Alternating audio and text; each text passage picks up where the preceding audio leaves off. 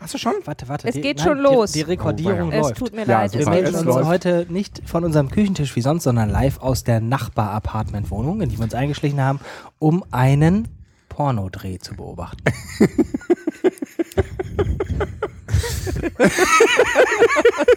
Ja, unter blauem äh, Scheinwerferlicht. Genau. Ja. Ja, Gut, dafür wurde heute Morgen auch hier schon so ein riesiges Gefährt vor der Tür ja aufgebaut. absurder Porno. Ab Sehr absurder es ist Porno. absurder Porno, moderiert von Mario Sixtus. Sixtus. Man muss ja sagen, absurder Porno ist so unter den Pornogenres das Punk-Genre. Ja, da gibt's, äh, da werden, da wird viel Geld für ausgegeben. Ja. Äh, und kriegst du eigentlich nur auf dem Schwarzmarkt. Hier haben sie hier auch keine Kosten Das und ist, Mühen das ist auf jeden Fall, das ist auf jeden Fall keine Billigproduktion, die bei YouTube, äh, Entschuldigung, bei YouPorn zu holen Nee, ist. also das hier ist ähm, seriöse seriöser Unterhaltungs-Underground-Porno. Wir essen nebenbei Eis. Wenn man uns schmatzen hört, ist es aussieht. übrig geblieben, glaube ich. Aus der Szene eben. Eben. Ja. Also hier ist gerade Drehpause, muss man erklären. Die Hälfte des Apartments ist abgesperrt. Es sind Schutzbrillen ausgeteilt worden, weil ganz besondere Lichteffekte hier eingesetzt werden. Neben uns stehen äh, vier ähm, Ventilatoren. Ja. Mhm. Und ein Cello äh, lehnt an der Wand. Genau. Ich glaube, wir müssen jetzt langsam mal wieder rüber, ehrlich gesagt. Hurz! Jöran möchte direkt über die Republika sprechen und fängt am Ende des Tages an. Ja, das ist Das gut. können wir machen, aber vielleicht fangt ihr am Anfang an, dann kann ich mein Essen noch aufessen, während ihr davon erzählt. Wir gehen, Wir einmal, wollen, dann essen wir so lange unser Eis. wir gehen einmal schnell rüber. Die Tür klemmt.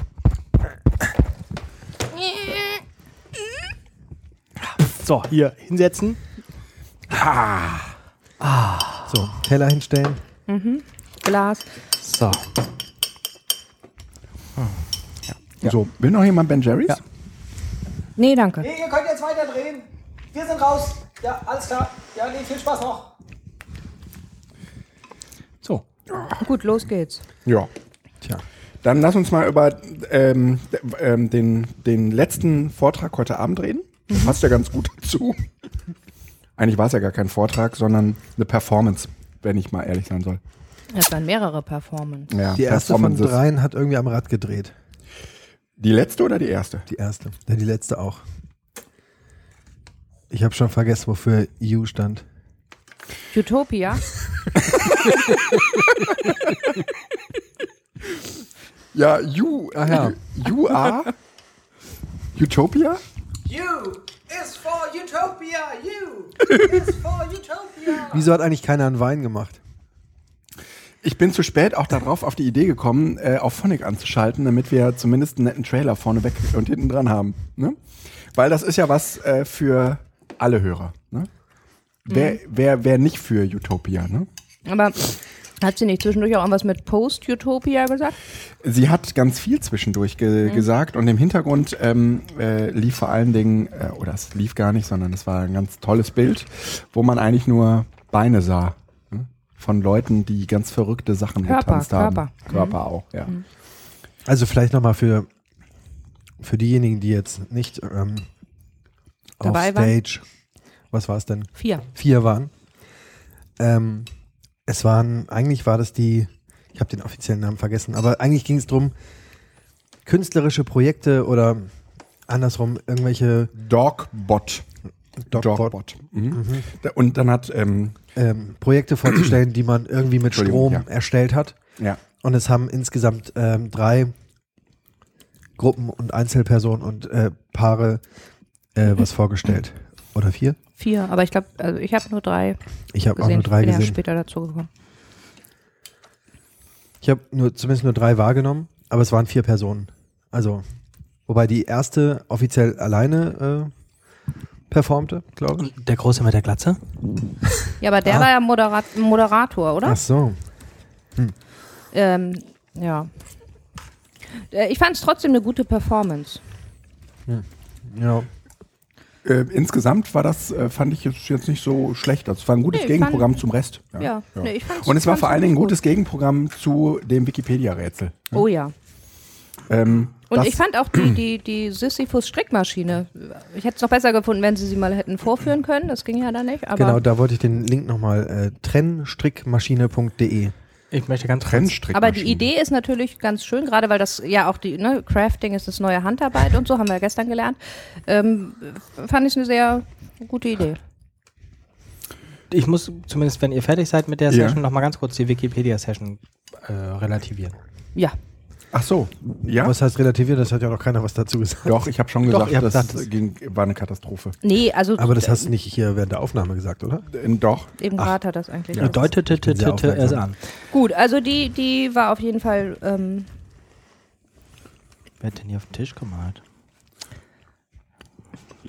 Das mit äh, dem Stift, sieht mir eher nach. ein Kratzer. Hatten die den Stift, äh, Ja. den Tisch eben auch bei der Produktion drüben? Johann, erzähl doch mal, was du. Die Ähm, Wikipedia-Session. Ja, zu, was ähm, bei der ihr Wikipedia- ganz schnell rausgerannt seid, weil Mhm. es nicht funktionierte. Mhm. Ähm, hat dann noch funktioniert und ganz am Ende, also nicht ganz am Ende, sondern ungefähr nach zehn Minuten, ganz am Mhm. Ende für uns, weil dann sind wir ja auch rausgegangen, ähm, hat man auch so eine Idee gekriegt, wie es funktioniert und äh, wie es lustig sein könnte, weil das Publikum dann auch geholfen hat. Vielleicht für alle, die gar nicht wissen, wovon wir eigentlich reden, die Session hieß Six, Six Degrees of Wikipedia. Genau, und die, die Idee ist, dass alle Artikel um äh, höchstens sechs Verbindungen miteinander verbunden sind. Äh, Verbindungen sind dann Links. Und man musste eben den Weg von einem Artikel zum anderen finden über die Links, die da drin sind. Und sie hatten es aber so programmiert, dass zum Beispiel Listen äh, nicht zählten. Also solche Listen wie Mann und geboren 1976 oder sowas Mhm. ging alles nicht. Portale gingen nicht. Und dann war das was erste, was funktioniert hat, von Resident Evil. Heißt der Film so? Ja. Ist das ein Film? oder Ja, ein es ist, Computerspiel? es ist ein Computerspiel und es gibt auch einen Film dazu. Okay. Also Von Resident. Evil zu Autismus. Genau. Interessant finde ich an der Stelle nochmal, die, dass, es- dass sie ausgerechnet Six Degrees of Wikipedia haben, was ja äh, dieser Mark Runovetter mit seiner äh, Strength of Weak Ties genauso benannt hat. Also ging es ja um Verbindungen zwischen Menschen. Wohl kein Zufall. Mhm. Witzig, Vielleicht haben ne? Sie das in der Wikipedia gelesen. ähm, auf jeden Fall habe ich an dem Spiel, das war dann glaube ich der vierte Anlauf, das erste Mal verstanden, wie es funktionieren kann und das Publikum hat dann auch gut mitgemacht und gerufen so, äh, suchen Film und dann gemeinsam Schauspieler, der schon mal was mit äh, Dustin Hoffmann zusammen gemacht hat und über Dustin Hoffmann kommst du zu Rainman und über Rainman zu Autismus und so. Ähm, Mhm. das war dann ganz lustig, das läuft aus. Ich weiß nicht, man hört es vielleicht, wir essen hier. Ja, aber wir müssen das ja alles irgendwie zusammenkriegen. Podcast aufzeichnen, das muss um Ja. 12 Uhr raus sein, damit, Ja. Dass die Hörer auch noch Eben. alle hören können. Aber das ist bis 12 Uhr am Folgetag Und ist kostenlos, Hörerinnen. oder? Bis Ja. 12 ist genau. Ja, Ja. also Leute, den Podcast hier den könnt ihr bis 12 Uhr vormittags Morgen, ja. runterladen, kostenlos. Ihr müsst euch dafür auch nicht bei E EWP3, äh, nee, ERP13WG registrieren. Und wir reden weiter über Sessions, die wir heute gehört haben. Wir müssen aber jetzt machen heute Abend so einen Speed-Podcast. Wir machen Speed-Podcast. Halt, schnell dann, bevor der zu Ende ist, möchte ich ganz herzlich, Ich weiß nicht, ob ich missverstanden worden bin. halt. möchte ich ganz herzlich zwei meiner liebsten Hörer grüßen. Philipp Wartenberg und Alexander Joylin. Und dann grüßen Oh, ja. wir noch den dritten Hörer, der das auch runtergeladen hat. Vielleicht war es ein Versehen. Aber Es waren relativ Es waren viele. relativ viele. Ja, ja. Ich bin auch erschrocken, wie Man Leute uns- ihre man Zeit dafür nur- investieren. Man hat sich nur nicht getraut, äh, uns auf Ach. der äh, Republika darauf anzusprechen. Ach. Aber es waren sehr viele. Liebe Menschen da draußen, ich behaupte ja, dieser Podcast wird überhaupt nicht gehört. Sollte ihn jemand hören, bitte. wünsche ich mir einen Kommentar, und wenn es nur ein Piep ist. Oder ein Pluszeichen. Oder, Oder- eine Nominierung für den Grimme Award. Das wäre auch in Ordnung. Ja, oder zumindest ein Einspruch. Oder eine Klammer auf, Raute, Klammer zu. Oh. Ist das nicht urheberrechtlich geschützt? Nein, das äh, lässt sich ja nicht schützen, wie wir gestern gehört haben. Also schickt einen Kommentar mit dem Hashtag Computer Nummer 3. Also jetzt haben wir uns alle mal, einen- alle mal einen Kommentar gewünscht. Äh, schön wäre ja, wenn überhaupt mal irgendwer einfach nur signalisieren würde, ich habe äh, zumindest bis hierhin gehört. Genau. Äh, die erste Session, die ich heute Morgen besucht habe, war die von Tim The King Pritlove. Jetzt Äh, fangen wir wieder morgens an. Wir fangen morgens an. Wir springen jetzt ein bisschen. Wir Ach haben so, doch wir gesagt, wir, springen. wir, äh, gucken, wir gucken uns jetzt die Sessions an, die wir alle besucht haben, oder? Okay, ja. Mhm. Und äh, wir wollten ja um 12 Uhr ins Bett. Okay. Wie spät ist es denn jetzt? Wir haben halb elf. Oha. Also, ähm, ich habe mir die äh, Session von Tim Pritloff ange angehört, die da hieß Radio Universal und eigentlich habe ich sie nur bis dahin gehört, bis dahin, wo ich dachte, ab jetzt weiß ich sowieso Bescheid. Und zwar ähm, war da wohl das Spannendste, dass Podcasts vor allen Dingen deswegen so interessant sind, weil sie ein Formatinkubator sind. Nee, danke. Und das finde ich eine relativ äh, interessante ähm, These, dass äh, wir also jetzt selbst Radio machen und dass wir, äh, um uns auch unter, zu unterscheiden von anderen äh, Radios und vor allen Dingen vom klassischen Radio oder vom traditionellen Radio, ganz neue und eigene Formate entwickeln, wie beispielsweise das, was hier gerade äh, entstanden ist. Und ähm, irgendwie Das ist außergewöhnlich. Ja, also es ist, es hat ja, es hat ja eigentlich nur einen gewissen Kniff, dass wir uns jeden Abend um halb elf oder so in der Kante hier zusammensetzen und äh, das alles Revue passieren lassen, was passiert ist. Davon äh, gibt es bestimmt auch noch irgendwie tausend andere Möglichkeiten, was man in so einem Podcast-Format verpacken kann. Und ich glaube aber, dass diese ganze Podcast-Szene, die da gerade am starken Erblühen, was Nix, erzähl doch weiter. am, am Erblühen ist, dass die äh, n, ähm, ja ganz viele ganz tolle Formate hervorbringt. Ja. Dann bin ich da aber raus. Gerne. Das reicht dann auch. ähm, dann bin ich da aber auch raus und bin dann zu das kleine Digitale und das große Ganze gegangen. War da jemand? Nee, Nee, ihr wart ja, Wir äh, ja ausschlafen. Stimmt. Wo ist denn eigentlich das Baileys Eis? im Kühlschrank. Achso. das kleine Digitale und das große Ganze hört sich so an wie äh, die kleine Schwester und die große Schwester. Und äh, es war leider, leider ein, ein wenig verkopft, mh, was letztendlich gar So, nicht mal, so. Noch mal ganz kurz, wer hat das gemacht? Das haben gemacht Kellerabteil, AK Christian Vogt. Ähm, dann die äh, Analyst, die Mhm. ähm, Anne Roth und IDHL, die heißt IHDL, oder? IHDL, ja. Ja. IDHL. I äh, ja. Die Post und Apple fusionieren jetzt. Ähm, Wo ist das denn? und es war letztendlich viel Kapitalismus da drin, viel Antikapitalismus da drin. Und ähm, das Problem war wirklich so ein Stück weit, dass die Session nie zu so einem Punkt kam. Ein oder jedenfalls keinen Punkt gemacht hat. Vielleicht hatten sie sich viel zu sehr vorbereitet. Das war ein, ein bisschen schade. Also äh, das, was ich daraus mitgenommen habe, war, dass äh, das Internet eigentlich nur ein Auslöser einer gesellschaftlichen Transformation ist und dass die äh, tatsächliche Transformation äh, aber eigentlich jenseits des Internets stattfindet. Was ist? Läuft dein Lüfter? Ja. Ja, der läuft. Ja, ich äh, hat sagt Felix Schaumburg auch immer. Ja, mein Lüfter läuft. Mach ich kann mal nicht, diesen Dingsbums so wie es hätte. Ich habe vergessen, wie der heißt. Aber, mir aber das kann ich ja jetzt nicht machen. Nee, das geht jetzt nicht. Das mache ich auch jetzt nicht. Wir müssen noch die ganzen Pornos rendern. So. Und, ein und, und, und, das und, vor erste und vor allen Dingen die ganzen Kondome wegschmeißen. Also es war ein bisschen verkopft. Es war ein bisschen verkopft, das war ein bisschen schade. Gut, Ja. weiter hier. Nur die besten, äh, Nur die besten. buntesten, schnellsten, teuersten Die besten und ja. überhaupt. Ralf, was hast du denn noch so gesehen? Ich war heute am Dienstagmorgen in der Session ähm, Der Montag liebt dich von äh, Theresa Bücker. Ist es Fräulein Tessa? Das ist Fräulein Tessa. Oh. Und ähm, das war ganz interessant. Es ging also gar nicht darum, ob es jetzt der Montag ist, sondern eher, was man für eine Einstellung zu seinem Job hat. Und ich habe so ein paar Sachen für mich daraus mitgenommen. Ähm, und zwar, dass es einen Dienstelefanten gibt. Ein Dienstelefant. Ja, bei ihrem Vater, der bei der Post gearbeitet hat, äh, der hat ihr gesagt, wenn man es nur gut genug begründen kann, wäre es bei der Post auch möglich, einen Dienstelefanten zu bekommen. Das fand ich ganz schön. Und äh, da ging es halt drum, was man für eine Einstellung zu seinem Job hat und ob man, ob man weiß, was man tut und wofür und warum. Dann hat sie noch ein bisschen was zur äh, Entgrenzung der Arbeit gesagt und dass man irgendwie eigentlich Familie und Beruf und das Ganze immer so zusammenschmeißt. und dass die Arbeitgeber das zwar ganz gut finden, aber eigentlich nicht unterstützen oder sozusagen äh, eigentlich nicht unterstützen oder nicht mehr bieten als nur entlohnte Arbeit, sondern sich eigentlich auch mal drum kümmern müssten, dass man eine glückliche Beziehung hat und oder glückliche Beziehungen zu seinen lieben Menschen.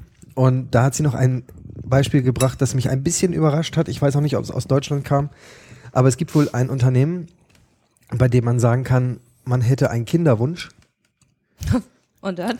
und eine Fernbeziehung und dann würde man mehr frei bekommen, um zu den fruchtbaren Tagen äh, beieinander zu sein. Das fand ich eine sehr interessante Vermischung aus Privatleben und Berufsleben. Fand ich auch. ähm, Ähm, aber so, Und dann würde man, bekommt man mehr frei. Und Ja. was ist mit den Frauen und Männern, die keinen Kinderwunsch haben? Kriegen die Die Ausgleichstage? müssen in der Zeit mehr arbeiten. Ist ja Ach jemand so. nicht da. ja, stimmt. ja, also Dann steht auch auf der Arbeit so ein gewisser Druck. Wie? Ja, die haben Immer noch für- nicht geklappt, was? die haben vielleicht andere Anliegen. Pass auf, ich Aber so- mal ein paar Tipps. Also es ging halt darum, dass man, dass es nicht, dass die Aufgabe des Arbeitgebers zukünftig nicht mehr nur sein wird, entlohnte Arbeit zur Verfügung zu stellen, sondern den Mitarbeitern auch zu ermöglichen, insgesamt glücklich zu sein. Ja, das echt, habe ich neulich, äh, hat mir ein Bekannter erzählt, äh, Ja. Familientag hat er. Ein Ja. Tag in, im Jahr ist zusätzlich Ich- frei, Familientag. ja. da sollten wir statt der 38-Stunden-Woche auf jeden Fall für auf die Straße Ah. gehen. Ich finde, Republika ist auch ein bisschen Ich finde Familientag. 24. Dezember wäre okay. Ja. Also aus Arbeitgebersicht. Ja. Und äh, insgesamt hat sie äh, dieses Label CSR, also Corporate Social Responsibility, darauf gemünzt, dass es nicht nur darum geht, irgendwelche Förderprojekte anzustoßen, sondern genau äh, die Verantwortung der Unternehmen für das Glück seiner Mitarbeiter zu erkennen und dafür was zu tun. Und noch ein Punkt hat sie gesagt, und den fand ich ganz schön, der lässt sich, glaube ich, auf viele Bereiche des Lebens übertragen. Sie hat gesagt, Zukunft kann man mal schön streichen, weil wenn man von Zukunft spricht, dann heißt das für alle eigentlich nur, ah ja, das ist nicht jetzt, das ist irgendwann und wir können uns entspannt zurücklehnen und warten, bis diese Zukunft dann da ist. Das fand ich eigentlich auch nochmal einen ganz schönen Punkt. Also, dass es halt Quatsch ist, von Zukunft zu reden. Weißt du, was ich gerade für die Shownotes notieren wollte? Na, Zu deinem äh, Sketchnote? ja. Montagsmaler. So, wir müssen jetzt mal ein bisschen an Tempo zulegen. Nee, müssen wir Okay. gar nicht. Wir haben, wir, sind, wir haben alle Zeit der Welt. Äh, willst du mal erzählen, wo du warst? Ich denke, Ja, das ist sehr ein gerne. Express-Podcast. Ja, ist es ja auch, aber Die Republika in 100 Wir- Minuten. Also ich habe ich hab ja auch einiges gesehen, aber mein persönliches Highlight Ich habe in heute. meinem Leben eigentlich alles gesehen. nee, nee, nicht alles, aber einiges. Äh, How to Become a Cyborg, das war ganz, ganz groß. Also wirklich ganz groß. Ja, ähm, Neil, ich weiß mal gar nicht, wie man ihn ausspricht, einfach Harbison ist farbenblind, sieht also alles nur schwarz-weiß und hat eine Kamera ähm, auf, so, die ist aber für ihn, er sagt, das ist, ähm, er sieht das als Sinnerweiterung und der geht durch die Welt und diese Kamera scannt die Farben ein und dann wird es äh, transportiert in Töne. Und er hört also die Farben in Tönen. Und das ist irre. Also es ist Wahnsinn. Er geht also durch die Welt. Er meinte, Leute fragen ihn immer, was ist denn irgendwie so besonders schön und was hört sich besonders gut an und erwarten dann immer das Meer oder der Wald. Und dann sagt er, nee, alles Quatsch, Supermarkt. Supermarkt ist toll, weil da sind ganz viele Farben und er kann durch die Gegend gehen und überall, und das Licht ist hell, das ist für die Kamera total perfekt. Und, ähm, und dann geht er durch die Gegend und hört die Farben. Und das ist irre. Und dann sagte er ja, und das ist auch so, und der ist auch sehr farbenfroh angezogen. Und dann meinte er ja, und das, äh, ich, ich gehe jetzt morgens, wenn ich mich anziehe, dann gucke ich nicht nur, was sieht gut aus von den Farben, die er ja halt eigentlich gar nicht kennt, sondern er gu- guckt auch oder er hört auch, was sich gut anhört und zieht also Dinge an, die sich gut anhören. Und Wahnsinn. Also war wirklich ein ganz, ganz wahnsinniger Vortrag. Er hat das dann auch demonstriert und haben, äh, war zusammen mit Moon Rebus. Und äh, die haben dann zusammen auch äh, so ein Filmchen gezeigt. Und ähm, er meinte auch, Menschen haben ganz unterschiedliche Farben. Also man, äh, denkt ja immer so, die Augen sind blau oder grün oder braun. Und er sagt, nee, es ist eigentlich immer so, dass das eine Auge ein bisschen anders von der Farbe ist als das andere Auge. Und dann hat er eben Farben ähm, äh, ja, hat er so ein paar Beispiele gezeigt. Und umgekehrt kann man das dann äh, zurückspielen, dass man, ähm, wenn man eine Rede hört, die Töne in Farben wieder transportiert. Und dann hat er zum Beispiel den Vergleich gehabt, irgendwie die, die Martin Luther King Rede und eine Rede von Hitler. Und dazu dann die unterschiedlichen Farben gezeigt und in welchen Farben das ist und in welchen Tonhöhen. Und es war irre. Also ich bin da hingegangen und war eigentlich relativ, wusste gar nicht so richtig, was auf mich zukommt. Und war schon nach irgendwie einer Viertelstunde so, dass ich gedacht habe, irre, es muss ja jeder hierher kommen und sich das anhören. Also auf jeden Fall Aufzeichnung anschauen. Der Also ist super doch- interessant. So eine Kamera will doch eigentlich jeder mal haben, oder? Um Ja. zu hören, wie er aussieht. Ja, ja, genau. Also ich dachte auch, irgendwie ka- ka- kann er nicht mal rumgehen und mal irgendwie, dann hört man mal, wie man aussieht. Unser vierter Mann geht gerade weg. Der kommt wieder. Gut, Ähm, also kann ich nur empfehlen. Ja. Äh, wo wir gerade bei Empfehlungen sind, ich habe Lobbyplug angeschaut. Und äh, Lobbyplug ist ja eigentlich relativ, also mir war das relativ bekannt. Das ist halt irgendwie diese Plattform, wo ähm, Gesetze mit den dazugehörigen Lobbyisten-Mails verglichen werden. Und ähm, irgendwie äh, in dem Vortrag sagte der äh, Mensch, der das erzählt hat, ja, das ist halt irgendwie so, dass mittlerweile in den Lobby-Mails drin steht, bitte nicht Wort für Wort kopieren. Ne? Weil äh, sonst äh, steht's auf Lobby, Lobby-Plug. Und ähm, mittlerweile sind da irgendwie so 5000 Säu- Seiten äh, in PDF und äh, Word-Dokumenten enthalten und das ist ehrlich gesagt für dieses gesamte EU-Gesetzesvorhaben äh, mh, ja relativ wenig, aber die haben halt jetzt gerade erst angefangen und äh, trotzdem ist das schon sehr beeindruckend, was die da zusammenkriegen. Und dann haben sie äh, jetzt so ein Crowdfunding gemacht und mehrere Tools dazu gebaut. Unter anderem eins, das heißt Lobby Browse. Ähm, das findet man eben dann auch auf dieser Lobbyplug-Seite. Damit äh, äh, werden sozusagen die, die, da wird der gesamte Text genommen und die umstrittenen Stellen, also da, wo es Ergänzungen äh, aus Lobby-Mails gab, ähm, sind äh, farbliche Kennzeichnungen, Kennzeichnungen vorgenommen worden. Und ähm, je und dann gab es halt immer wieder Veränderungen und wieder wieder Veränderungen. Und diese ganzen Veränderungen in diesen Gesetzen, ähm, die sind dann mit unterschiedlichen Farben abgebildet. Und du kannst halt irgendwie anhand von Lobby Browse sehen, wenn äh, eine Gesetzesstelle, wo eine Gesetzesstelle besonders umstritten ist, weil die dann da halt besonders bunt ist. Und dann haben sie noch ein anderes Tool, was sie äh, allerdings erst in den nächsten Monaten äh, featuren wollen. Damit mh, findet man auch die Stellen, wo der Text nicht eins zu eins übereinstimmt. Ja? Also ähm, so, dass eventuell auch die, ähm, sagen wir mal, äh, Einarbeitungen von Lobbyisten zum, also sichtbar gemacht werden können, wo eigentlich eher so nach Sinn übernommen wurde. Ja, also wo man sich halt erstmal nur anguckt, was ist eigentlich verändert worden. Ähm, das war ein kompakter, interessanter äh, Vortrag über, naja, auf der einen Seite dieses Lobbyplug-Projekt, auf der anderen Seite aber eigentlich auch die Analyse von Textvergleichen. Und davon, damit werden wir ja in den nächsten Jahrzehnten auch noch eine ganze Menge zu tun haben. ja, willst Spannend. du wieder eine Session vorstellen? Ja, gerne. Ich war, nachdem das erste ja schon so ein bisschen Richtung äh, Zukunft der Arbeit klang, bin ich äh, direkt weitergegangen zu Johannes Kleske, den ich im Netz schon irgendwie seit ewig und drei Jahren verfolge und irgendwie Ach, das Ende der Arbeit. Genau, das Ende der Arbeit und er hat seine Session eröffnet mit, äh, macht euch keine Angst, wenn ihr hier rausgeht, seid ihr nicht arbeitslos, also Mhm. nicht direkt. Ähm, dann hat er eine ganze Menge Beispiele gebracht, wo aber ähm, Menschen schon durch Maschinen ersetzt wurden oder ersetzt werden. Äh, das ist der Aktienhandel, das sind Drohnen, Staubsauger, theoretisch Taxifahrer können ersetzt werden, Babysitter, alles Mögliche. Und hat dann aber äh, zu meiner Überraschung gesagt, ja, Ärzte und Anwälte wären die nächsten, die jetzt Ja. ersetzt werden. Weil äh, was die eben ganz toll können, ist Mustererkennung und das können Computer oder Roboter besser. Mhm. Ähm, das greift er dann später nochmal auf. Dann hat er noch so ein Beispiel gebracht, äh, wo, wir, wo er gesagt hat, ja, irgendwie, die Deutschen, die machen sich dann ja immer gleich so einen Kopf. Ähm, aber Foxconn zum Beispiel hat wohl schon vorgesehen, äh, unendlich viele Arbeiter einfach zu entlassen und die durch Roboter zu ersetzen, weil die können dann rund um die Uhr arbeiten und alles viel einfacher. Mhm. Und dann so, ja, Jobs ersetzen durch Innovation war die Frage, ja, das war halt schon immer so. Und dann hat er irgendwie das Moore'sche Gesetz äh, vorgestellt. Ähm, ich mal kurz rein.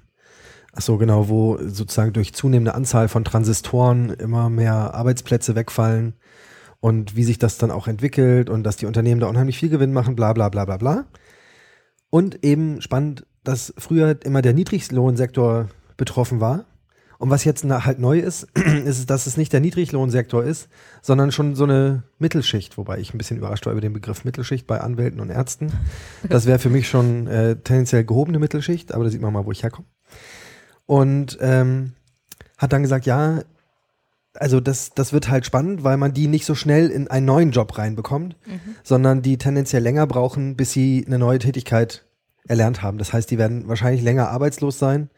Und dann gibt es so eine Verschiebung von Technik steigert die Gewinne und, ähm, und äh, setzt diese Menschen frei und bis die dann wieder in Erwerbstätigkeit sind und so. Das wird irgendwie, also er hat da so eine Grafik vorgestellt, das war ganz interessant. Dann äh, hat er von den Maschinenstürmern erzählt und ich habe mir jetzt leider nicht aufgeschrieben, aber es war so ein bisschen, es ging drum, ähm, das kann man wahrscheinlich auch ergoogeln, Maschinenstürmer, äh, Leute, die damals Ja. gegen Webstühle Genau, vorgegangen ja, ja. sind. Mhm. Waren relativ bekannte Leute, ich komme jetzt gerade nicht drauf. Mhm. Und ähm, die wurden halt viel verteufelt, weil die haben ja sozusagen die Innovation kaputt gemacht. Aber er meint, die haben sich eben auch grundlegend Gedanken gemacht, so zu der Frage, wie wollen wir denn eigentlich leben? Und ähm, als Gegensatz gab es dann den, die, also es gibt einmal sozusagen die modernen Maschinenstürmer und es gibt den, den sogenannten Borg-Komplex. Also Leute, die jede Innovation um jeden Preis mitnehmen wollen, weil sie meinen, kann man eh nicht aufhalten und jetzt müssen wir das Beste draus machen. Und nach seiner Einschätzung braucht man aber eigentlich etwas dazwischen, nämlich den kritischen Geek. Oh. Und äh, de, de, Also haben wir davon nicht jemanden, genug? Ja, offensichtlich nicht. Also offensichtlich gibt's halt, zerfällt es dann doch eher, also zumindest theoretisch, in diese zwei Bereiche. Leute, die sagen, nee, finde ich alles doof und bringt uns nichts. Und die äh, Leute, die sagen, ja, total großartig und brauchen wir. Und was man halt braucht, sind Leute, die sagen, okay, ich gucke mir das mal an, ich bin auch bereit, mich damit auseinanderzusetzen, aber wir müssen mal überlegen, wo führt uns das eigentlich hin und wollen wir das auch? Mhm. Oder machen wir es, weil wir es können? Mhm. Mhm. Das war äh, extrem spannend. Dann hat er noch ein bisschen was dazu gesagt. Ach genau, hat äh, ein Buch vorgestellt, das eine schlechte Geschichte hat, aber so zwei ähm, Zukunftsszenarien vorstellt. Nämlich einmal die Dystopie und hat dann auch ein Beispiel genannt von einer Firma namens Tesco. Die hat ihre Mitarbeiter mit so Armbändern von Motorola ausgestattet. Und diese Armbänder haben dann geguckt, wie lange brauchen die Mitarbeiter, um den LKW auszuladen, wie viel machen sie Pause, wie langsam gehen sie. Ah, okay. So eine Vermessung wie, der wie viel Arbeit, sind sie ja? auf der Toilette und, und, und. Und zwar, um sie zu monitoren. Oh. Ah. Und, Oh, das Böse. Und das andere Zukunftsszenario war Digital Athens, also das digitale Athen, wo Roboter die Arbeit machen und wir uns dann um Politik, Kultur, Philosophie, Kunst und, und, und kümmern. Ja, so stellt man sich das doch vor. So stellt man sich das vor, genau. Mhm. Und ähm, jetzt ist aber natürlich das Problem, dass Dinge, die ersetzt werden, in der Regel nicht gänzlich verschwinden. Das haben wir ja zuletzt beim Buch und bei den Printerzeugnissen gesehen. Die sind halt nicht ganz weg, Ja. sondern die kriegen irgendwie andere Aufgaben. Jetzt gibt's hier. Ah, ich habe nur den Anfang gesehen.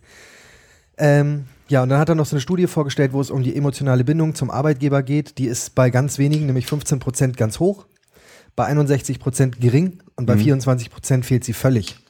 15 Prozent, nur Hoch. ganz hoch.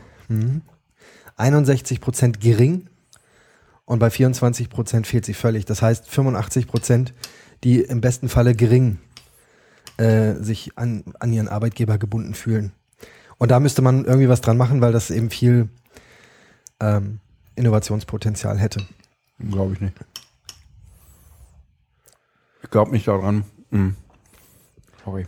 Mhm. Ja, also Ich glaube nicht daran, dass der Arbeitgeber, also dass eine Bindung zum Arbeitgeber ähm, äh, das Innovationspotenzial steigert. Ich glaube, dass eine Bindung zu der Aufgabe, die ich habe, das Innovationspotenzial steigert. ich glaube, Ja? das hängt zusammen. Ja, das würde ich auch sagen. Und zwar Mhm. sehr stark. Der Arbeitgeber hat eventuell, den habe ich eventuell in meinem Leben noch nie gesehen. Ja, es geht ja nicht um die Person des Arbeitgebers. Aber ich erinnere mich äh, an Arbeitgeber, wo die Aufgabe hervorragend war. Aber die gleiche Aufgabe hätte ich auch bei einem anderen Arbeitgeber machen können. Und ich habe dann irgendwann keine Lust mehr für einen bestimmten Arbeitgeber auch noch irgendwas Positives zu machen, sondern ich möchte meine Aufgabe einfach machen. Und zwar ungestört. Ich möchte bei meiner Aufgabe, die mir wirklich am Herzen liegt, nicht gestört werden von meinem Arbeitgeber, der nur auf Zahlen guckt oder auf sonst irgendwas oder schlechte Arbeitsbedingungen schafft. Also ich würde das nochmal getrennt sehen, aber ist auch egal, müssen wir Lasst Egal. uns, lasst uns weitergehen. Hab, äh, wart ihr bei Dieter Zetsch, Zetsche? Nee, Nee? nee. Nein, Ralf, du nein, auch nicht? nein. Schade. Ähm, dann würde ich ganz gerne als nächstes. Ja, ich war da. Ach so. Also erzähl, Aber- erzähl, erzähl. ja, Schön. Entschuldigung. Nee, ich hätte nur, ich bin mir noch so ein bisschen, ach ja, also ich, ich habe, glaube ich, mehr erwartet. Ich war so ein bisschen, hm, ähm, irgendjemand twitterte äh, dann auch, naja, Moderation hätte auch noch ein Tickchen besser sein können. Mhm. Also die, die, der war an sich gut, aber die Fragen waren jetzt nicht so richtig, ähm, ja. Ja, äh, nee, ich, ich weiß nicht. Es war auch nicht schlecht. Ähm, es war an sich alles ganz interessant. Was mich ganz Mhm. Was, ähm, worum ging's? Was war das äh, das vernetzte Auto, wie verändert sich unsere Mobi Mobilität? Und es ist natürlich an sich schon ganz spannend so, ne? Daimler, also Mercedes, wie die so in, in Richtung autonomes Auto und irgendwie, ne? komplett äh, selbst gesteuert. Mhm. Und ich war ganz ähm, irritiert, als dann irgendwann die Frage kam, so mal kurz eine Meinungsumfrage, ähm, wie viel, also wer würde bei in so ein Auto steigen? Alle mal aufstehen. Und es war in der Stage 1 und es war auch recht gut gefüllt und es sind relativ wenige Leute aufgestanden. Das war, da war ich ganz irritiert für einen Moment, weil ich gedacht habe, warum, warum würden die Leute nicht in so ein Auto steigen? Also ich bin aufgestiegen, äh, aufgestanden und habe gedacht, ich würde sofort in so ein Auto steigen, wenn wir nur solche Autos hätten, weil es war dann halt immer so Thema, na ja, es wäre wär dann von Computern gesteuert und alles und überhaupt. Aber ich weiß nicht, ich würde doch mal so ganz naiv, ohne jetzt, dass ich da äh, irgendwie wirklich viel Ahnung von hätte, würde ich doch denken, dass man bestimmt bedeutend weniger Unfälle hat, wenn die Fehlerquelle Mensch nicht mehr in diesem Auto sitzt, Ich oder? habe ich hab einen Tweet ähm, genau dazu vom WDR gelesen. Die Ja. haben das offensichtlich auch mitverfolgt und die haben ihnen geschrieben, naja, hier stehen gerade 50 Prozent Leute auf, die sich bei 150 km/h in, einen, äh, in ein äh, autonomes Fahrzeug setzen würden. ja. Und ähm, tatsächlich finde ich 150 km/h äh, für ein unbemanntes Fahrzeug, also für ein, äh, für ein autonomes Fahrzeug relativ schnell. Ja, gut, Äh, gut, ähm, auf die 150 stimmt, das hatten Sie gesagt. Darauf habe ich jetzt gar nicht so die Frage, weiß ich nicht, ich hatte jetzt mir gedacht, die Frage ist so, wer würde überhaupt in so ein Auto steigen und nicht, nicht auf die 150. Ähm, Ich war in der Folgesession Mhm. zum Thema vernetzte Mobilität. Äh, Auch irgendwie von Leuten, die irgendwie damit zusammenhingen. Es ging auch von Mercedes oder von Daimler eben aus. Und zum einen, also ich meine, die meisten Flugzeuge ja, genau. machen einen großen Teil äh, ohne Eingriff des Piloten. Ja. Und in unserer Session äh, wurde auch gesagt, es geht eher, also die können wirklich autonom fahren, können sie bis 40 km/h. Mhm. Und das finde ich, da kann man drüber nachdenken. Also der, der Zetsch, Zetsche, ich fand ihn ganz gut, weil der meinte irgendwie, ja, ähm, es ist nicht so die Frage ob, sondern mehr die Frage wann. Und den Autopiloten im Flugzeug hat er natürlich auch angeführt. Und natürlich hat er gesagt, kann der Mensch jederzeit dann auch noch eingreifen. Ist nicht so, dass das Auto jetzt dann ja völlig selbst gesteuert und man gar nicht mehr was machen kann, sondern es wäre mehr so der Umkehrschluss, vielleicht, dass der Mensch fährt. Und wenn ähm, ein Unfall, eine Gefahrenquelle oder irgendwas ist, dass praktisch der Computer eingreift. Wobei ich weiß gar nicht, ob ich das nicht sogar gef für gefährlicher halte, als wenn man so das Modell Autopilot hat.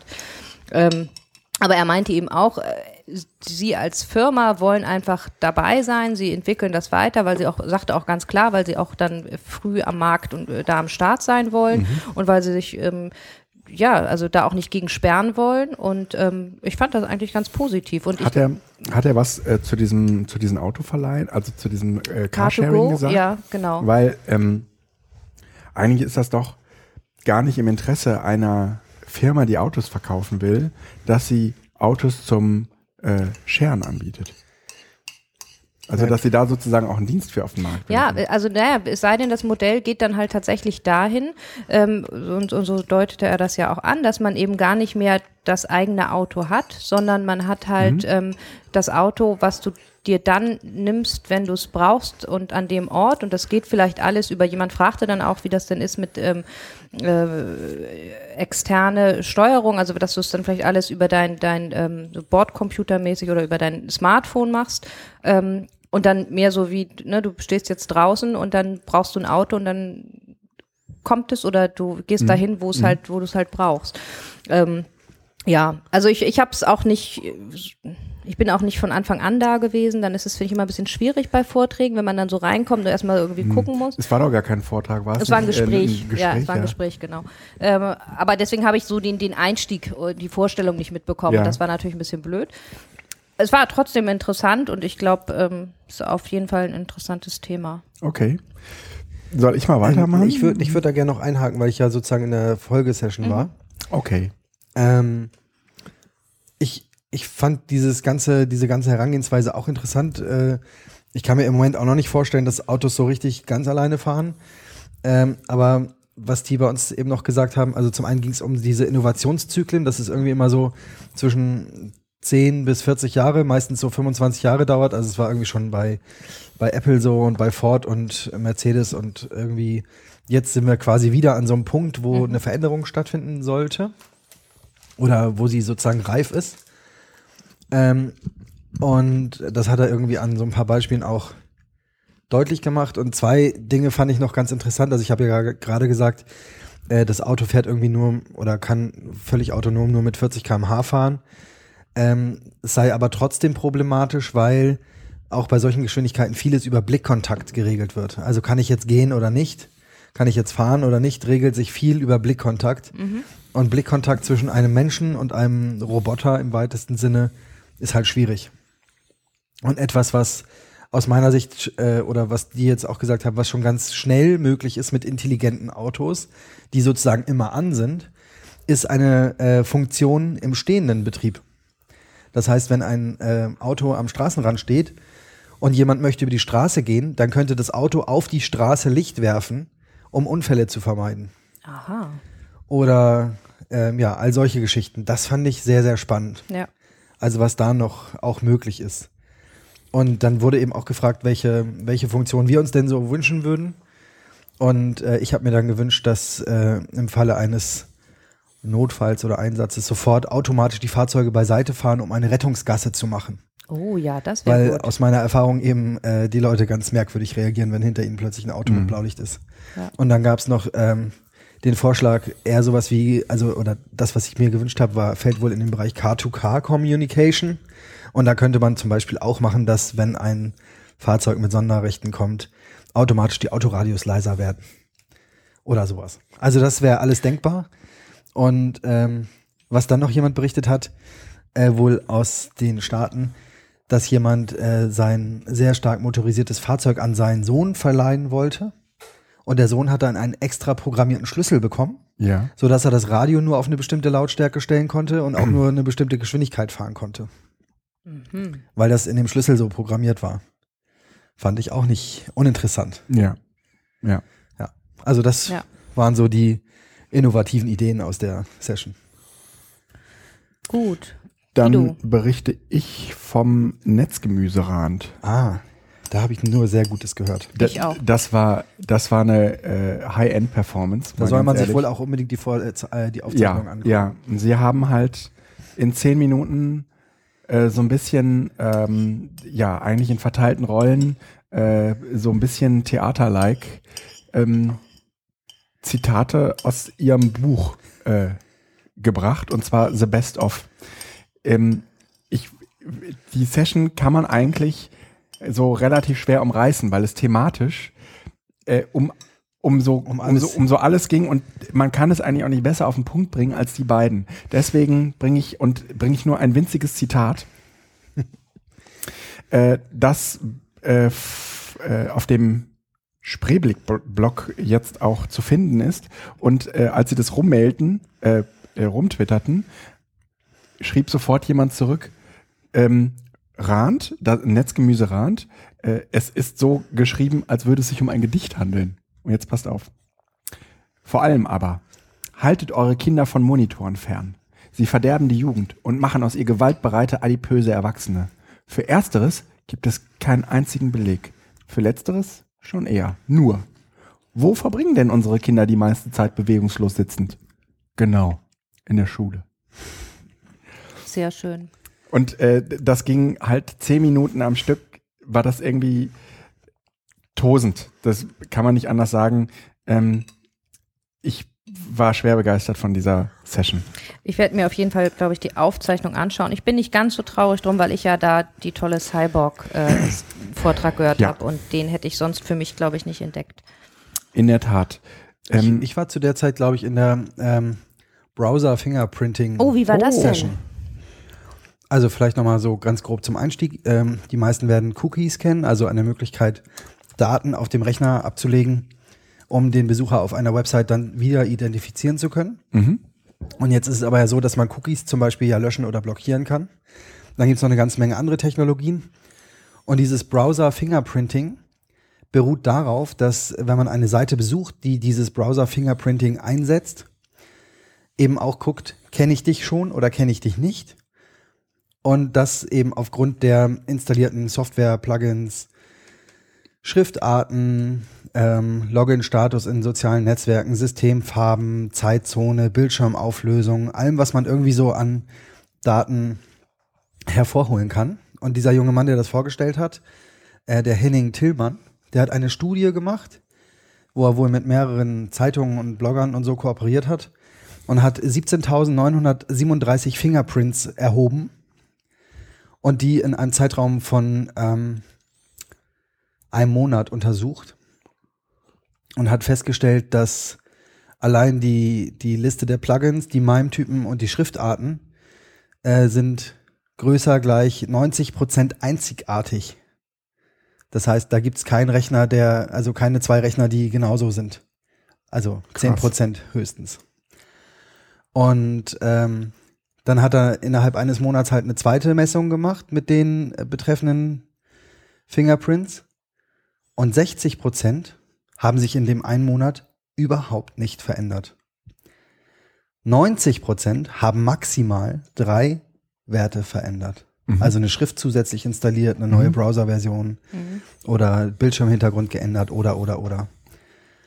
Und wenn man jetzt sozusagen, was er wohl nicht gemacht hat, den Login-Status von sozialen Netzwerken mit einbezieht, was eben möglich ist, dann ist eben noch mal viel einfacher nachzuvollziehen, ist das der gleiche Nutzer. Und wenn der da und da eingeloggt ist oder wenn er das und das gemacht hat, dann will ich dem halt spezifische Werbung anbieten. Also es ist jedenfalls spannend, weil man überhaupt nicht nachvollziehen kann, ob eine Website dieses Browser-Fingerprinting unterstützt. Dafür müsste man in den Quellcode gucken. Ja. Aber sonst kriegt man nicht mit, ob man auf diesem Wege getrackt wird. Und das Einzige, wo es wohl ein bisschen schwieriger ist, dieses Tracking zu betreiben, ist ähm, auf Mobilgeräten, weil die sich halt schlechter konfigurieren lassen für uns Nutzer. Aber immer wenn wir irgendwas Besonderes machen, zum Beispiel eine besondere Schriftart installieren, Ja. werden wir einzigartiger und somit leichter zu identifizieren. Und wenn wir einen Adblocker installieren, sind wir auch schon einzigartiger. Also das Einfachste wäre quasi ein Aldi-PC zu kaufen und nichts dran zu machen.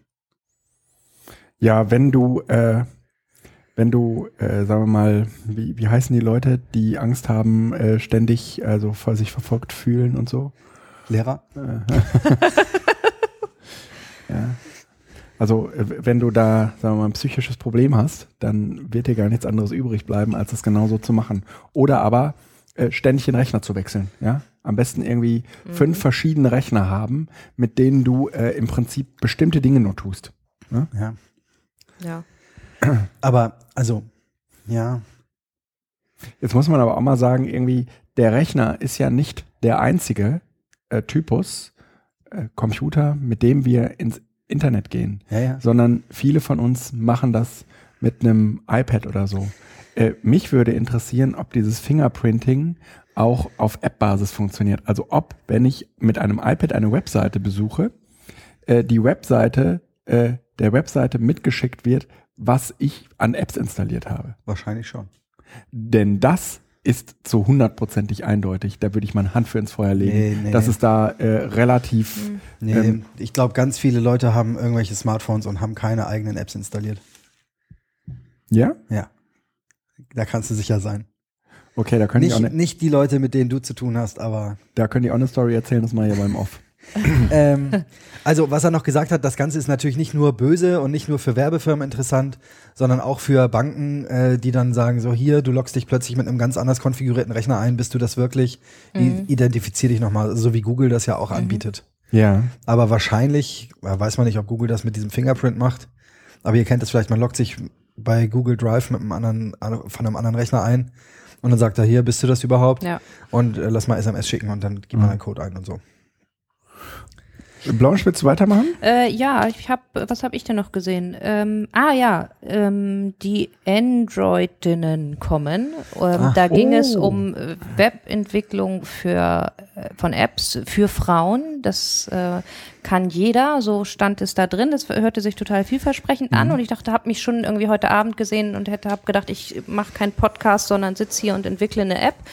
Ähm, es war leider sehr enttäuschend. Die drei Damen, die da waren, waren sehr nett und sehr sympathisch haben ihr Netzwerk und ihre App, äh, haben erstmal eigentlich sich vorgestellt und Du ihr bist immer so Netzwerk. wertschätzend. Ja, nein, das war, sie hatten sehr schöne Folien, die wurden extra, hatte extra jemand gemalt.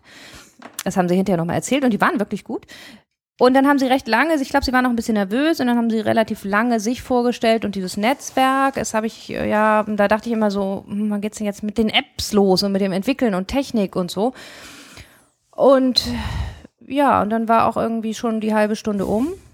Und dann war noch fünf Minuten für Fragen und dann sagte jemand, ja, vielleicht könnt ihr wenigstens noch mal die App vorstellen.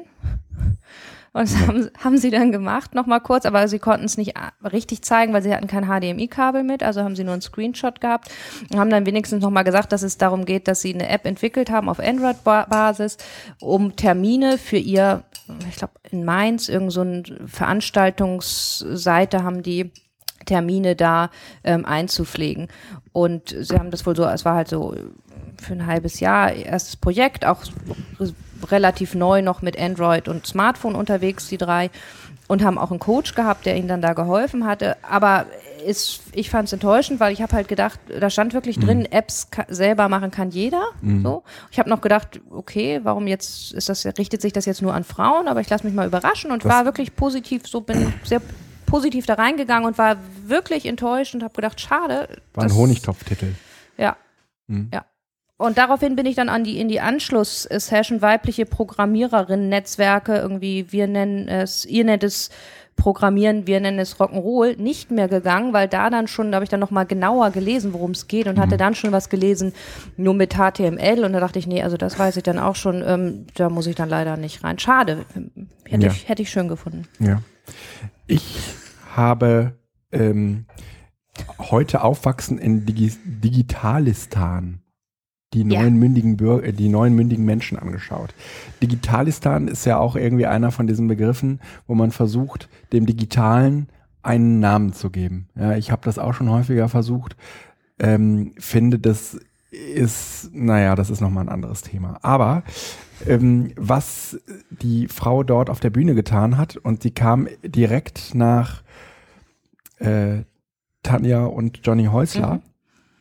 von denen ich eben schon berichtete, war halt relativ schwierig. Also das war halt schon irgendwie so eine geflasht, die Leute waren total geflasht. Und jetzt kam sie und sie konnte das natürlich gar nicht so richtig aufholen. Äh, trotzdem hat sie ein relativ interessantes Konzept für ihren Vortrag gehabt, nämlich äh, einfach spannende äh, Beispiele zu zeigen, wo Kinder mal angefangen haben, was zu fragen. Mhm. Ähm, und das, äh, sie hat halt mit so äh, Beispielen angefangen, wo ein Kind irgendwie an Jacques O geschrieben hat, weil irgendwas im Katalog nicht stimmte oder weil ein Spielzeug fehlte, was es Mhm. brauchte. Und dann hat sich das gesteigert, dann haben Kinder irgendwie eine ne Mail an äh, Schokoladenhersteller geschrieben, weil sie in der Schule gelernt haben, dass äh, bei der Produktion von Schokolade ganz häufig äh, Kinderarbeit und Kindersklaven zum Einsatz kommen. Und äh, das fand ich sehr lustig. Dann sagte sie so, ja, und äh, das haben sie als Mail gemacht und haben explizit auch nicht ihren Namen genannt, weil sie halt, äh, weil man nicht sicher sein kann, dass jeder Schokoladenhersteller nicht doch irgendwie auch Kindersklaven gebrauchen kann. Ne? Sehr schön. Ja. ähm, und dann hat sie sich äh, immer weiter gesteigert. Schülerzeitungen hat sie gezeigt, die äh, eigentlich vollständig über einen YouTube-Kanal abgewickelt werden, mh, bis hin zu äh, äh, Schülerblogs. Und äh, dann äh, kamen äh, zunehmend bekanntere Beispiele, die irgendwie durch die Presse gegangen sind, wie dieses Schulessen-Blog von Martha, ähm, die äh, da einiges ja in Bewegung gesetzt hat. Dann ähm, das Blog von Malala äh, Yousaf, Yousafzai, die ist na, ich verlinke das. Das, das, ist, das dauert jetzt alles zusammen äh, zu lange. Kinder, die gegen Ako- Atomkraft Blogs machen ähm, und eine ganze Reihe an Aktivitäten, von denen sie, die, also die Referentin zum Schluss zusammenfassend meinte, entscheidend ist, dass die halt mal irgendwann anfangen und nicht, womit sie anfangen. Es ist Ja. eigentlich kackegal, ob sie einen Blog, eine Mail schreiben oder ob sie einen Brief schreiben oder ein Telefonat führen, aber die sollen mal anfangen, eine Frage an verantwortliche Menschen zu stellen. Und Kinder in diesen Modus zu bringen, fand ich insgesamt eines der wohl ähm, wichtigsten Thesen dieses Vortrags. Hm. Schön. Allerdings. Ja, also das hat mich auch nochmal ermutigt, an meine eigenen Rand zu gehen. Dann waren wir alle gemeinsam bei Lovepicking, wenn ich das richtig im Kopf habe. Alle? Ach, Wirklich? Ach ja. Warst du auch da? Ja, der Ralf Ach, das ist ja da. lustig. Eine, eine sehr, sehr schöne Session, wie ich fand. Ja. Ja, also Mhm. ich muss ja ehrlich sagen, ich habe da mir fehlt so ein bisschen der Bezug zu diesen Schlössern, weil ich finde die Schlösser total nervig. Ich finde das auch total nervig, wenn Leute das da an diese Brücken machen. Oder ich, na, was heißt, ich finde es nervig. Eigentlich interessiert es mich nicht weiter. Also ich kann damit für mich und meinem Leben nicht so viel anfangen. Sollen wir so einem Schloss. Lovepicking einmal kurz erklären, was, was damit ähm, Ja, ich gemeint ist? Ja. Also äh, das mit den Schlössern ist so, dass es offensichtlich Menschen gibt, die an Brücken äh, ein Schloss ein Vorhängeschloss. ein Vorhängeschloss hinterlassen, um ihre Liebe zu metaphorisieren und, sagen wir mal, so ewig irgendwo angehängt zu haben. ja, und zwar Schlösser, wo meistens die, äh, wenn ich das richtig verstanden habe, in der Regel zwei Namen draufstehen. Genau. Das Ah, oder Initialen, oder? Das sind- Oder irgendwas ist da meistens eingraviert, um Genau. sozusagen nicht nur zu sagen, da hängt ein Schloss, sondern da hängt unser Schloss. ja. Und Und dann gehen die beiden Menschen dahin und machen das, ge- hängen gemeinsam dieses Schloss Ja, an Brücken, also- Und, und schmeißen dann normalerweise die Schlüssel weg, glaube ich, ne? Ach so, das genau, die werden dann in, die werden dann in, in die Brücken äh, entspannen sich ja normalerweise über Flüsse und die werden dann in den Fluss geworfen. Genau. Echt? Ist Ja, das ja. nicht auch ein Wahnsinnsproblem für die Flüsse? Das ist ein guter Punkt. Mal abgesehen, nee, ernsthaft das ist mal. ein Wahnsinnsproblem für die Brücken, weil Ja, das ja. Es gibt, äh, kennt ihr diesen, diese Brücke, die, über die der Zug fährt, bevor der in den Hauptbahnhof vom Haupt, von, von Köln einfährt? Ja. Diese, Doch. diese Brücke ist eine der bekanntesten äh, Brücken für diese Vorhängeschlösser. Mhm. Und äh, die Vorhängeschlösser sind so schwer mittlerweile, das sind mehrere Tonnen, ja, ähm, Last, die auf diesem, auf dieser Brücke dauerhaft äh, sich auswirken, dass das für diese gesamte Brückenkonstruktion mittlerweile ein Problem wird. Ich finde es ehrlich gesagt einfach nur hässlich. Ja. Ja. Aber Und seit wann gibt es denn dieses Phänomen? Das Also ist doch ich- aus Italien mitgebracht Vor anderthalb worden, Jahren oder so habe ich das, glaube ich, das erste Ist Mal das für mich? wahrgenommen. Das ist dein Eis, ja. Oder? Nee, aber in Hamburg gibt es das doch auch schon länger. Äh, Ich habe es halt nicht wahrgenommen. Ja, also vielleicht. Mhm. Und Lovepicking ist jetzt die Idee, dass man diese Schlösser knackt mhm, und damit die Liebe aufbricht. Also, ja, genau. nee, Nee, nee, nee, nee, Moment, Moment. aber man, Ah. man, man, erstmal ist es ja so, man macht sie, man knackt sie, aber man macht sie nicht kaputt, sondern sie, sie öffnen sie, um sie dann wieder an, auch an der Brücke zu lassen und dort ähm, äh, an, ge, äh, mit mehreren Schlössern an eine lang, eine, zu einer langen Kette wieder anzuhängen, so habe ich es verstanden. Genau, und dann Schlösser wieder miteinander zu miteinander verbinden. und dann schließen sie das wieder. Das war, war ja auch irgendwie wohl wichtig. Aber was ich jetzt bei der ganzen Session nicht ganz so verstanden habe, was jetzt eigentlich die Botschaft dazu so ist. ähm, ich glaube, also das steht zumindest in diesem Ankündigungstext, dass dieses Lovepicking eben auch ähm, in anderen Kontexten äh, funktioniert. Also wo es da nicht ums Lovepicking geht, aber wo man sich das Aufbrechen von ähm, äh, festen Bindungen zunutze macht. In ihrem Vortrag hat sie das nur ganz, ganz kurz angedeutet, dass es ja mit dem Urheberrecht Ja. im Prinzip ähnlich ist. Ja, dass äh, im Prinzip zwei Parteien eine sehr engige, eine sehr innige und lange Beziehung eingehen äh, werden wollen. wollen, die in der Regel äh, danach auch nicht mehr gebrochen werden sollte. Und dass dass man darauf dieses Lovepicking eben auch anwendet. Wobei das ja, also das kann man da sicher rein interpretieren und das macht sich auch ganz toll, dass man mal so ein bisschen auf eine Metaebene geht, aber so wie ich das verstanden habe, war es ja eigentlich ein Zufallsprodukt, weil die irgendwie durch die Stadt gezogen sind und wollten Kunst machen oder sie hat es noch so schön gesagt, äh, eine Intervention machen. Und dann äh, sind die wohl an solchen Schlössern vorbeigekommen und einer hat dann gesagt, ja, ich habe da so ein Picking-Werkzeug dabei, ich kann Schlösser aufmachen. Und dann ist es wohl, glaube ich, aus der Situation heraus entstanden und der Rest ist da dann später aus meiner Sicht eher drüber interpretiert Ja. worden. Und dann erzählt sie halt noch in diesem Workshop ja auch, ähm, dass sie selbst äh, daraufhin äh, so einem, also so einen Verein besucht hat. Mhm. Den Die- äh, Sportfreunde der Sperrtechnik. Ja, genau. Die Sportfreunde der Sperrtechnik. Mit Wappen. Die sich äh, sportlich dieses, diesem Picking, diesem Picking Genau. äh, wid Ja, widmen. das gibt Eig es auch, Eigentlich das nicht. Love-Picking, sondern Nee. Lock-Picking. Genau, ja. ja, Das ist richtig ein Sport. Also ich, ich fand sie ganz, äh, fand, ich fand sie super. Ich fand sie konnte kann total gut erzählen und auch, ähm, äh, ich fand das auch toll mit dem Bogen zur Netzwelt, den sie ja, es stimmt schon, sehr oft in der in dem Ganzen drin hatte.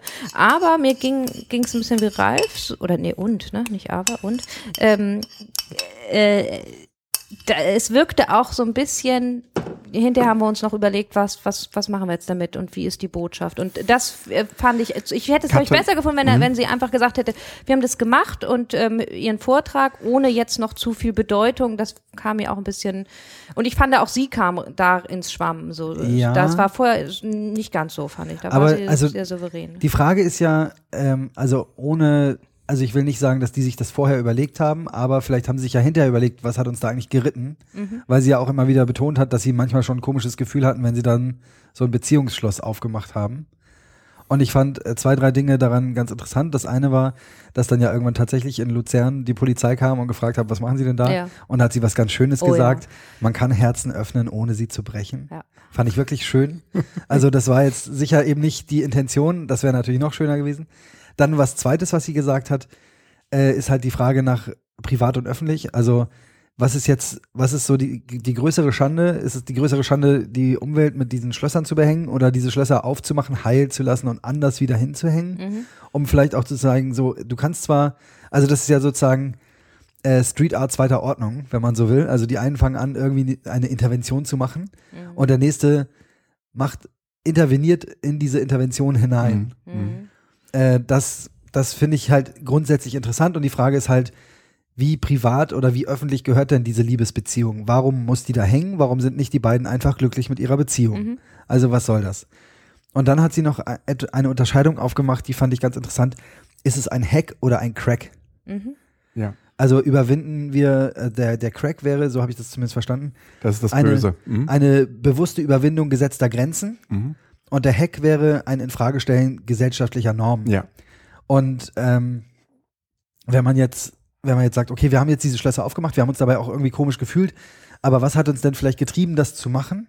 Dann kann ich sehr gut nachvollziehen, dass sie gesagt haben, wir wollten es mal probieren, wir wollten mal gucken, was passiert, Mhm. ob da jemand reagiert. Und dann gab es ja dieses eine Schloss, das sie A nicht aufbekommen haben und das B äh, nach ein paar Tagen wieder aus dieser Kette gelöst war. Ja. Was, was ich schön fand, als sie dann erzählt hatte von der ähm, äh, ähm, Stellvertreter auf, Ja. auf, aufreg, Aufgeregtheit, ne? Das, Ja. das fand ich groß. Ja. Also das, das ist, äh, sie erzählte dann, dass sie äh, ja relativ viele Kommentare bekommen hat, aber meist, also nie von Betroffenen, sondern immer nur von irgendwelchen Leuten, die gesagt haben, wenn sie da ein Schloss hängen hätten, dann würden sie aber wollen, dass das da auch hängen bleibt. Und das finde ich ist, das ist, so, ist, ähm, ist also ich fand den Vortrag irgendwie die ganze Zeit über eigentlich relativ schlüssig und cool. Mhm. Und dann Halt, griff, warte, warte, bevor du zu. Katrin Passig kommst, Okay. Mhm. noch, dann muss ich noch das Zitat bringen, mit dem sie ihren Vortrag beendet hat. Weil Ja. das fand ich auch sehr oh schön. ja, sehr toll. Was ist das für eine Gesellschaft, in der das Symbol für Liebe ein Ver Vorhängeschloss ist? ja, das Ja. ist schön, das ja, stimmt. ja, ja, das stimmt. Okay, und jetzt kommst du aber zurecht mit dem Punkt. Genau. auf den Und du, bis dahin war das dann alles irgendwie relativ schlüssig. Und dann kam, äh, stand äh, Katrin Passig auf, die äh, offensichtlich schon den Vortrag über den richtigen Hals geschoben hatte. Mhm. Und die offensichtlich auch schon vorab irgendwie in äh, Online-Diskussionen mit der. Ja, genau. Auf Google Plus natürlich. Aha. Ja, Gut, das weiß ich nicht. Ja äh, Katrin Passig und äh, Martin Lindner. Das sind die einzigen okay. beiden, die da sind. Entschuldigung. äh, und da Premium-Content hinterlassen. Ähm, und Katrin Passig äh, sagte, mich stört, äh, dass hier eine technische Überlegenheit ausgenutzt wird. Und das würde sie sehr an die Internet-Community erinnern, ja, die eigentlich auch aus ihrer technischen Überlegenheit heraus auf ähm, diese Welt da unten blickt und irgendwie sagt, ach, ihr könnt, ihr versteht's auch nicht, oder? Und so ein bisschen ist es mit diesem Love-Picking eben auch. Ähm, dass nur weil man das kann, heißt es noch lange nicht, dass man es tut. Ja. Ja? Und äh, ja und nein, weil äh, die Vortragende, ich habe den Namen jetzt gar nicht parat, hat auch gesagt, es gibt unter diesen Lockpicking-Leuten, also die, die irgendwelche Schlösser aufmachen, eben auch so einen Ehrenkodex. Und die haben auch schon davor zurückgeschreckt, diese Liebesschlösser aufzumachen. Und was man, also da komme ich nochmal auf das zurück, was ich gerade gesagt habe. Es ist ja ein, wenn man so will, ein Hack zweiter Ordnung. Also die haben ja nichts, die sind ja nicht in Wohnungen eingebrochen, haben Zettel hingestellt und gesagt, machen Sie Ihre Wohnung sicherer. Mhm. Und ein bisschen ist es ja einfach ein Hinweis, nur weil ihr hier ein Schloss aufhängt, heißt es nicht, sagt es nichts über eure Beziehung aus. Und ähm, es gibt vielleicht noch mehr Wege äh, an, an eure Beziehung, an dieses Schloss, wie auch immer, auch technisch ranzukommen, als ihr euch das gedacht habt. Ja. Also vielleicht, manchmal braucht man ja auch so einen äh, Fingerzeig, der natürlich aus einer technischen Überlegenheit kommt, aber wo man mal äh, sagen kann, hier, das ist, äh, technisch ist es möglich, das zu umgehen, was ihr euch da überlegt habt. Ja. Auf jeden Fall, ähm, Ach, Entschuldigung, ich, ja. da bin ich ja auch nur so ein äh, guter Halbwissender, aber ich glaube, letztlich macht der CCC sowas ja auch manchmal, oder? Der macht das ständig. Macht das also ja. eigentlich versteht der Hacker sich ja so, Genau. dass ähm, er eigentlich derjenige ist, der Systeme daraufhin prüft, ob sie sicher sind. Genau. Es geht weniger darum, sie zu knacken, um irgendwelche äh, ähm, äh, unsicheren Informationen zu, äh, äh, zu befreien, sondern es geht vor allen Dingen darum, sicherzustellen, dass die Systeme sicher sind. Ja. Genau. Also die haben ja nicht die Schlösser abgenommen und in den Fluss geworfen und einen Schlüssel hingehängt. Nee. Naja, Und aber sie um haben den Leuten die, was die auszuwischen? auch nicht aufgemacht, um, zu, um diese Systeme zu prüfen. Mhm. Nee, aber sie haben gezeigt, dass das System so keinen keinen ernsthaften Wert hat. Wollen wir jetzt, Naja, Ja. Diskussion. Ja. aber wollen wir im, im letzten Teil, wir haben jetzt äh, eine Stunde eins, äh, sollen wir noch mal eben uns schnell erzählen, wo wir morgen hingehen? Ja. Ich habe eine Session hätte ich noch, die auch nicht uninteressant ist. Okay. Dann aber flott. Äh, und zwar ging es um Personal Branding von Christine Haller, Heller, kann ich gar nicht lesen. Heller und Jochen May, also Ed Punktefrau und Ed Karrierebibel. Und die äh, Christine Heller hat einen neuen Job gesucht und hat ähm, eine Bewerbung 2.0 gemacht sozusagen. Also hat so ein Vimeo-Filmchen gemacht und irgendwie einen Blogbeitrag geschrieben und hat das dann alles online verbreitet. Und ich fand, äh, also zum einen hat sie darüber tatsächlich einen neuen Job bekommen und ich, wenn ihr möchtet, gebe ich euch jetzt noch ein paar Zahlen zum Besten. Ja, besten, ähm, äh, Nämlich- äh, bestens. Äh, dass der, dass ihre Mitteilung über diese Bewerbung äh, 529 Mal bei Twitter geteilt wurde, 168 Mal bei Facebook Was? Und dass ihr Video äh, 6223 Mal angeguckt oder aufgerufen wurde, gestartet wurde, sage ich mal. Und die Seite, auf der sie das gepostet hat, oder der Blogbeitrag, hat 18.500 Aufrufe gehabt. Sie hat auch noch äh, mal hochgerechnet, wie viele Leute theoretisch diese Nachricht überhaupt erreicht hat.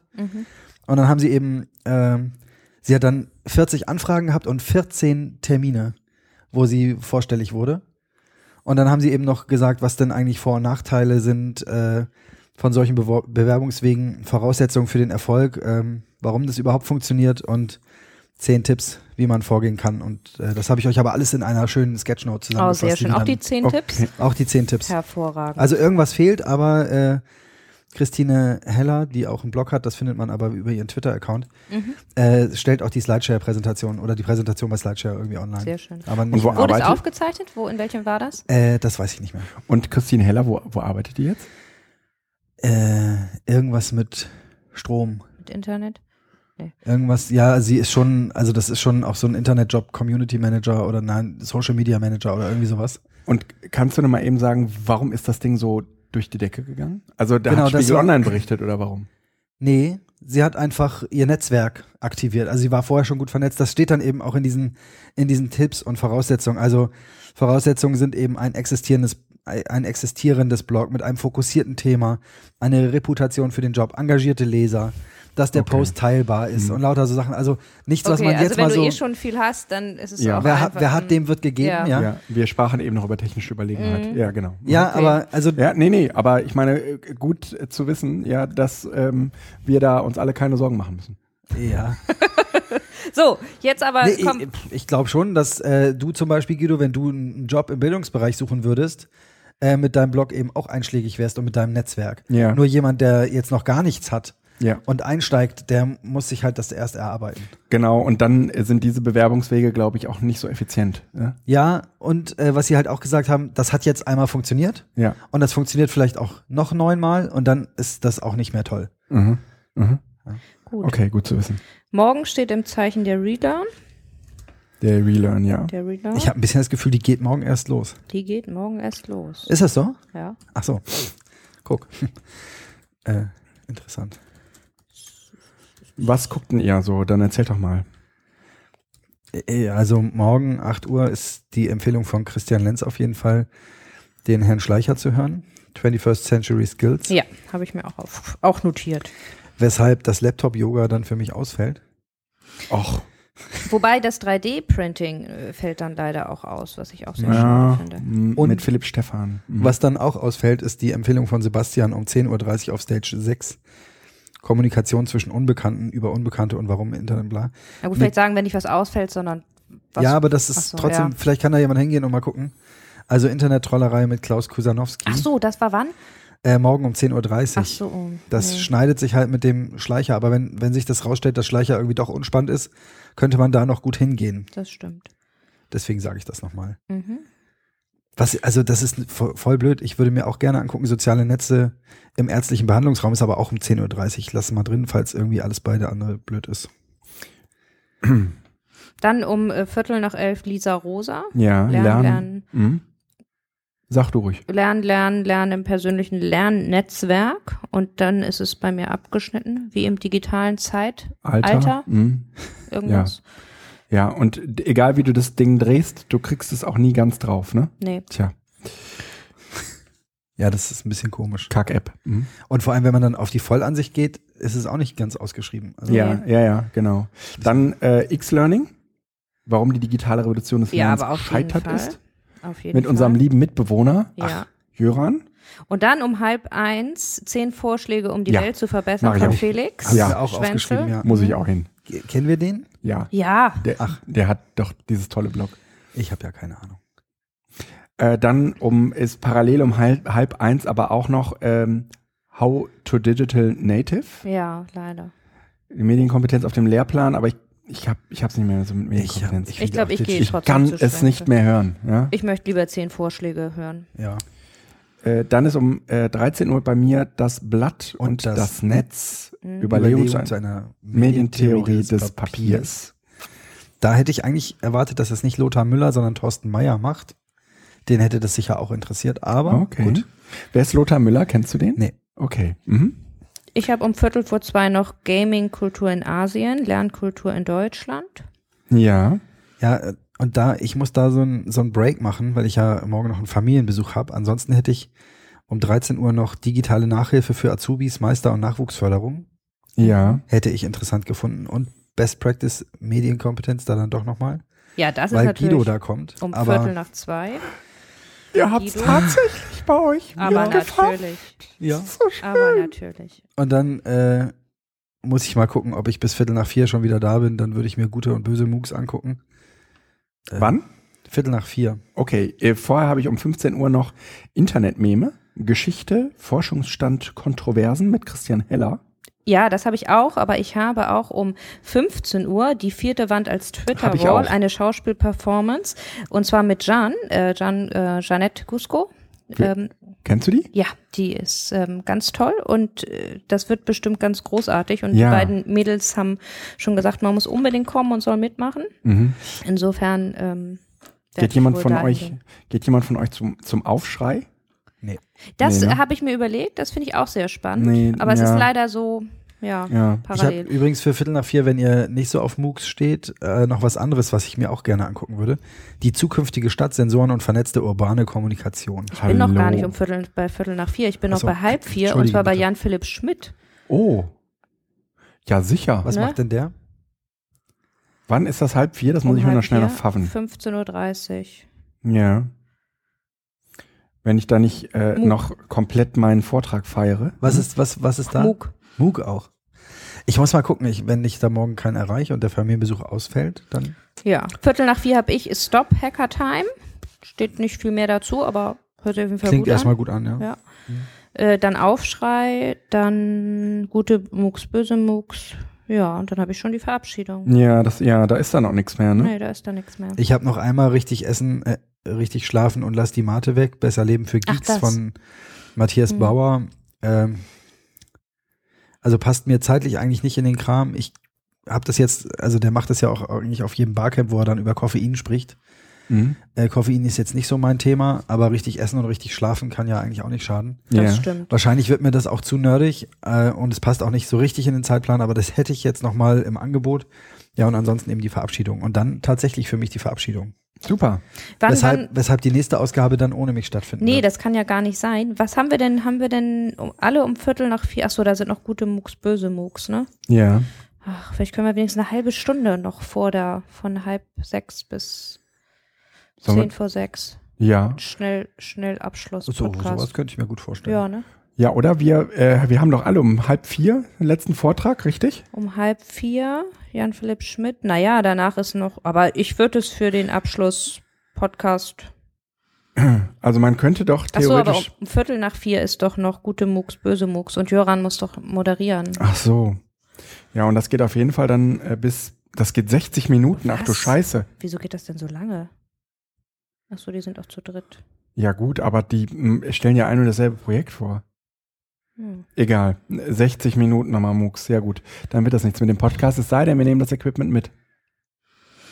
Ja, dann Ach, müssen wir es ach, mitnehmen. äh, Ja, das wäre doch sowieso, ich meine, dass wir das hier nochmal aufzeichnen, ist. Ich, Ja, nee, ja, dann, das ist- nee, dann, dann lass uns das morgen. äh, Egal. Jetzt lass uns erstmal hier ein Ende finden und Ja, die äh. Leute ins Mann, Bett bringen. Ja, Wahnsinn. Also, schlaft gut. Ja. Äh, passt auf euch auf, wenn ihr morgen im Auto unterwegs seid und uns hört. Schön, dass ihr wieder reingeschaltet habt. Denkt bitte an die Kommentare, das würde mir eine Träne hervorzwingen. Und dann alle gute, Gute Nacht.